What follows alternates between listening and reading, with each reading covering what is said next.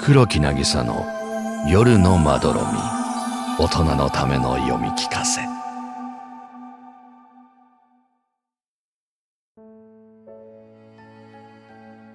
ピカソ。あと3日。4月19日で夏目は3歳になる。不妊治療からの人工授精でやっと授かった一人娘。大きな怪我も病気もせずにこうして3歳の誕生日を迎えようとしていることが嬉しい。生まれたばかりの頃はあんなに小さかったのに。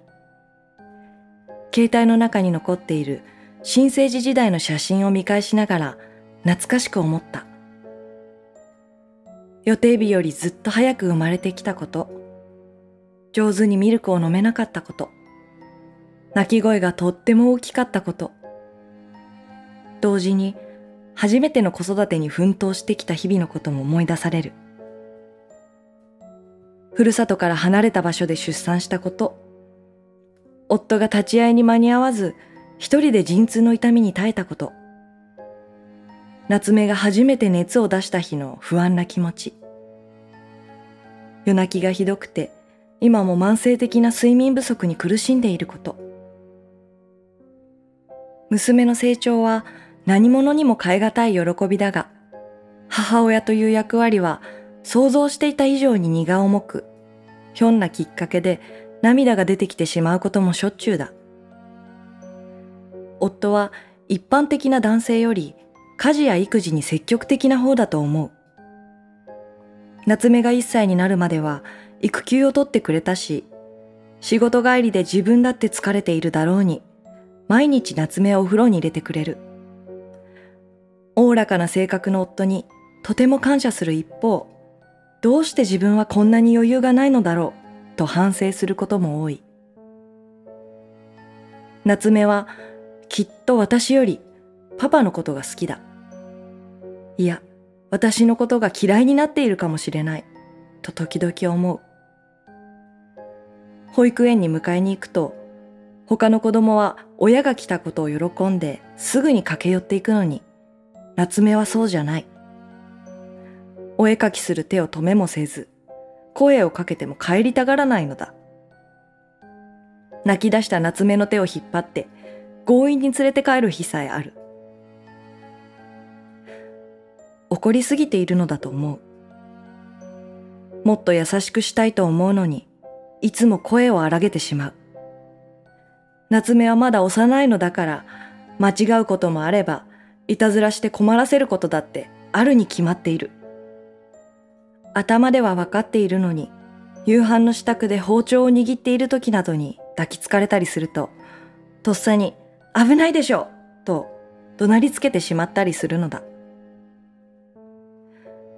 誰にというわけじゃないけれど、分かってほしいと思うことがたくさんある。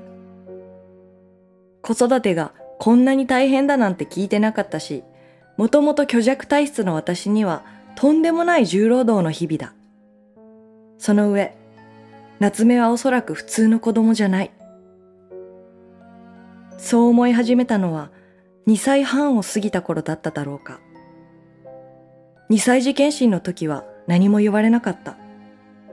体重も身長も平均くらいだし、運動能力も栄養状態も問題なし。むしろ元気がいいですねと褒められるほどだった。だけど、あまり他の人間に興味を示さない。親である私たちをはじめとして、定期的に会いに来る祖父母たちや保育園のお友達とさえ積極的に関わろうとしないのだ。人見知りで片付く問題なのだろうかとずっと気になっていた。だが、近頃になって単独行動がより顕著になってきている。夏目はいつも一人で何かをじっと見つめているか、落書き帳に向かって殴りつけるようにクレヨンを走らせているか、感触を起こして泣いているかだ。保育園の連絡帳にも気になることを書かれた。担任の先生は大学を卒業したばかりの新人さんだが、子供好きでとてもまめな先生だ。毎日提出する連絡帳には日中の様子などがびっしりと書き込まれて帰ってくる。その中で一番登場する言葉が落ち着きがない。これでもオブラートに包んだ言い方なのだと思う。先生の言葉を翻訳するならば、言うことを聞かない、だろう。クラスのみんなで歌を歌ったり、お遊戯したりする時間にも、夏目は自分のやりたいことを優先する。お昼寝の時間も夏目を寝かせようと先生がほとんど付きっきりなのだそうだ。これはよく聞く発達障害というものなのだろうか。気になって何度も調べてはいるのだが、当てはまるところもたくさんある一方で、全く当てはまらない項目などもあり、判断が難しい。いっそ病院に連れて行けばとも思うのだが、検診では異常なしと言われたことを理由に先延ばしにしてしまっている。私は娘が正常だと信じたいだけかもしれない。それは悪いことだろうか。日々苦労はしていても、親として娘が可愛いのは当たり前で、他の何より大切で、命に変えても守りたい唯一の存在で、そんな娘を他人から正常かどうか判断されるなんて、そっちの方が馬鹿げた話ではないか。ただ、夏目が他の子供と違うことは認めなくてはならない。言葉の発達が遅く、普段から会話にならないことがほとんどだ。ただ、文字の認識は早かった。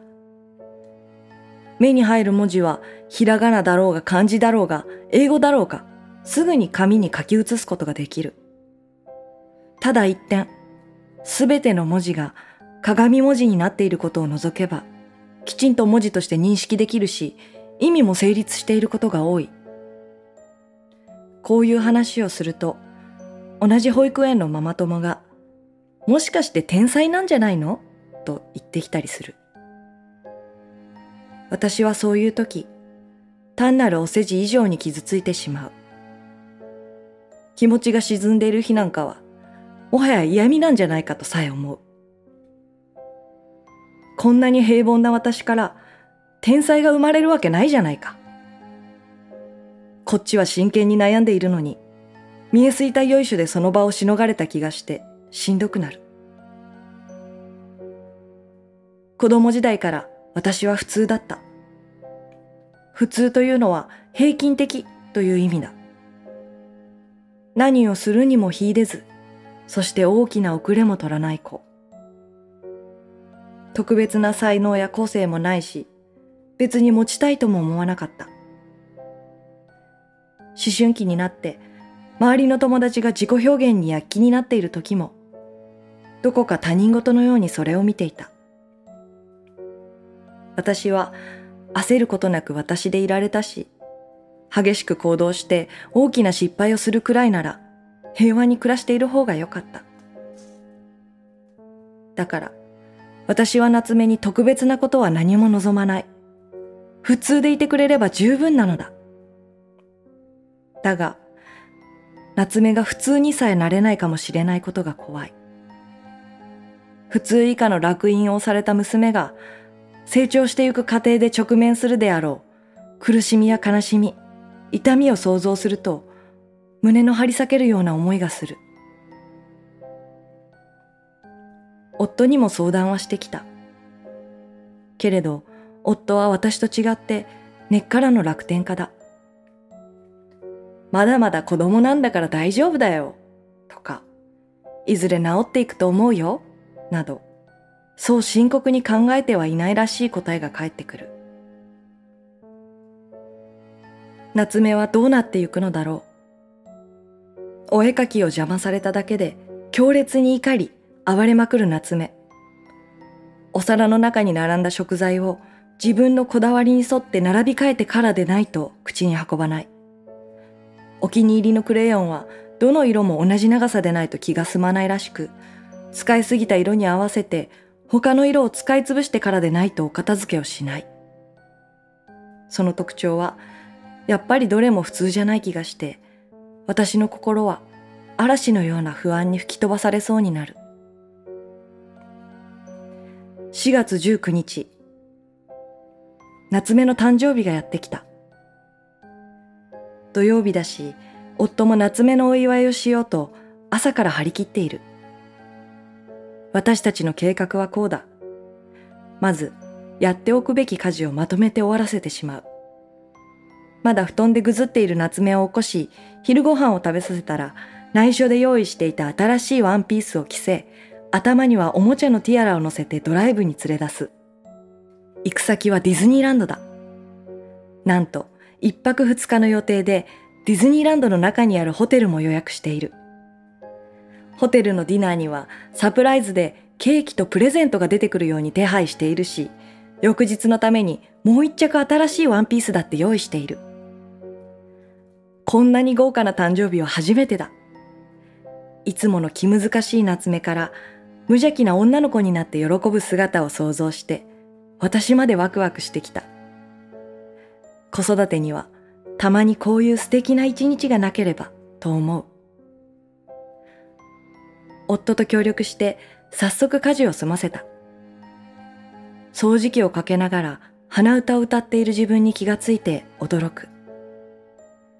自然に歌が出てきたのなんて何年ぶりだろう。もしかしたら夏目を産んでからの3年間一度もなかったかもしれない。そしてついに夏目が起きてきた。まだ眠い目をこすりながらも早朝からドタバタと動き回る私たちの気配に気づいていた様子だ。おはよう夏目。誕生日だね。夫が声をかけると、夏目はポカンと見返しただけですぐに向こうへ行こうとする。夏目ちゃん、今日は3歳のお誕生日だからお姫様になれるんだよ。私も慌てて声をかけた。まだ誕生日が何かはよく理解していないだろうが、今日が特別な日だということを伝えたい。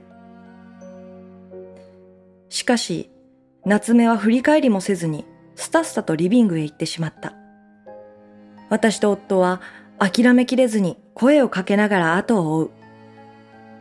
どんな楽しい一日になるか、二人がかりで一生懸命聞かせてみても、夏目は返事をしない。それどころか、おもちゃ箱からいつものクレヨンセットを取り出してお絵描きを始めようとした。夏目ちゃん、お絵描きはいつでもできるからね。先にお着替えしよっか。私が言い、夫が、ママがすごく可愛いお洋服を選んでくれたからね、と付け加え、夏目の手を取ろうとした。いや夏目が大きな声を上げた。体をよじって意地でもクレヨンをつかもうとする。ほらほら、こっちだよ、夏目ちゃん。これママが買ってきたワンピースよ。これでお姫様になってからお絵かきしよっか。やだもっと大きな声を張り上げて夏目は拒絶した。それでスイッチが入ってしまったらしく、突然後ろ向きに倒れたかと思うと、手足を床に叩きつけながら泣き始めた。ああ、いつものやつが始まった。それでも今日は我慢するつもりだ。いつもより辛抱強く向き合って、最後には家族三人ご機嫌でディナーを食べるのだから。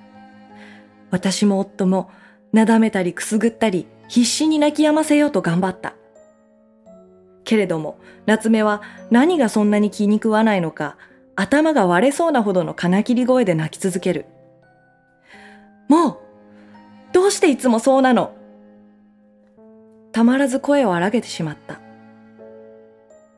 今日は特別な日なのに。夏目の笑う顔が見たくて、あれこれ計画したはずなのに。そう思えば思うほど悲しくて、せき止めていた思いが爆発してしまった。わがままばかりで言うことも聞かないし、泣いてばかりで何にも言わない。ママが悪いの？ママが何かした？何か言いなさいよ。そう叫んだ私を夫が制止しようとする。まあまあ、落ち着いてよ。ママは頑張ってるよ。俺はわかってるから。パパが分かってたってどうしようもないのよ。夏目に何も伝わらないことが問題なの。私の叫びと重なるように、夏目の泣き声も大きくなった。最後の方は耐えられなくなって、私の目からも涙がこぼれた。もう恥もクソもない。こんなの母親失格だ。自分の子供なのに何を考えてるかわからないなんて。私だってかつては子供だったのに。夏目がこんなに泣くのは必死で何かを訴えているからかもしれないのに。どうか普通でいてほしいなんて、すべて私のエゴだ。私は怖いのだ。特別な子供を持つことで、特別な母親になってしまうのが。ワンワンと体中を鳴らして泣きながら、夏目はクレヨンの箱を蹴飛ばした。カラフルなクレヨンが飛び出して床に散らばる。その次はスケッチブックにも手を伸ばして荒々しく投げつけ始めた。ノート型になったページをバラバラに破いて泣きながら床に撒き散らしている。いつもより激しく暴れる夏目のことをもはや夫も止められずにいた。きっと彼も私に気を使って言葉にしなかっただけで地獄のような毎日に疲れていたのだと思う。がっくりと肩を落として放心したように暴れる娘を見ていた。もう限界かもしれない。これ以上留めておいたら私たち家族が壊れてしまう。ようやく決心がついた。明日、夏目を連れて病院へ行こう。そうして、きちんとこの子のことを知って、叱るべき場所へ行き、助けてもらうのだ。私のエゴからこの子を解放しなければ。そして、この日々から私たち家族を解放しなければ。そう決意した瞬間、夏目が、ママパパと、急にはっきりした声を上げた。散乱した画用紙の真ん中に立ち、自分の描いた絵を指さしている。夏目の絵はいつも何を描いているのかよくわからない。簡単な線の重なりだけ描かれたページもあれば、真っ黒に塗りつぶされたページもあるし、なんとなく動物を描いたように見えるページもあった。何の絵か尋ねても一度も教えてくれたことはない。自転車だ突然夫が叫んだ。床に散らばった紙を指さして驚愕している。ほら、ママがいつも乗ってる自転車だよ。夏目を保育園まで連れて行くやつ。ここがチャイルドシートじゃないか？そう言われて見てみると、バラバラの画用紙に描かれた絵が、徐々にモザイク画のように浮き上がり、大きな一つの絵になった。それは、孫うことなき自転車の絵だ。それぞれの車輪、ハンドル、いつも夏目が座っている席、そればかりでなく、影や奥行きまで再現されているではないか。これは、言葉を失った私に夫が続けた。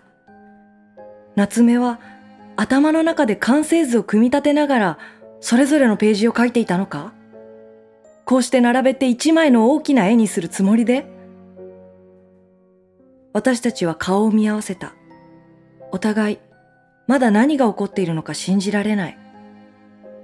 夏目は、そんな私たちに構わず、ケロリと泣き止んでクレヨンを拾うと、巨大な一枚絵の右端に、鏡文字で、自転車という漢字を書き込んだ。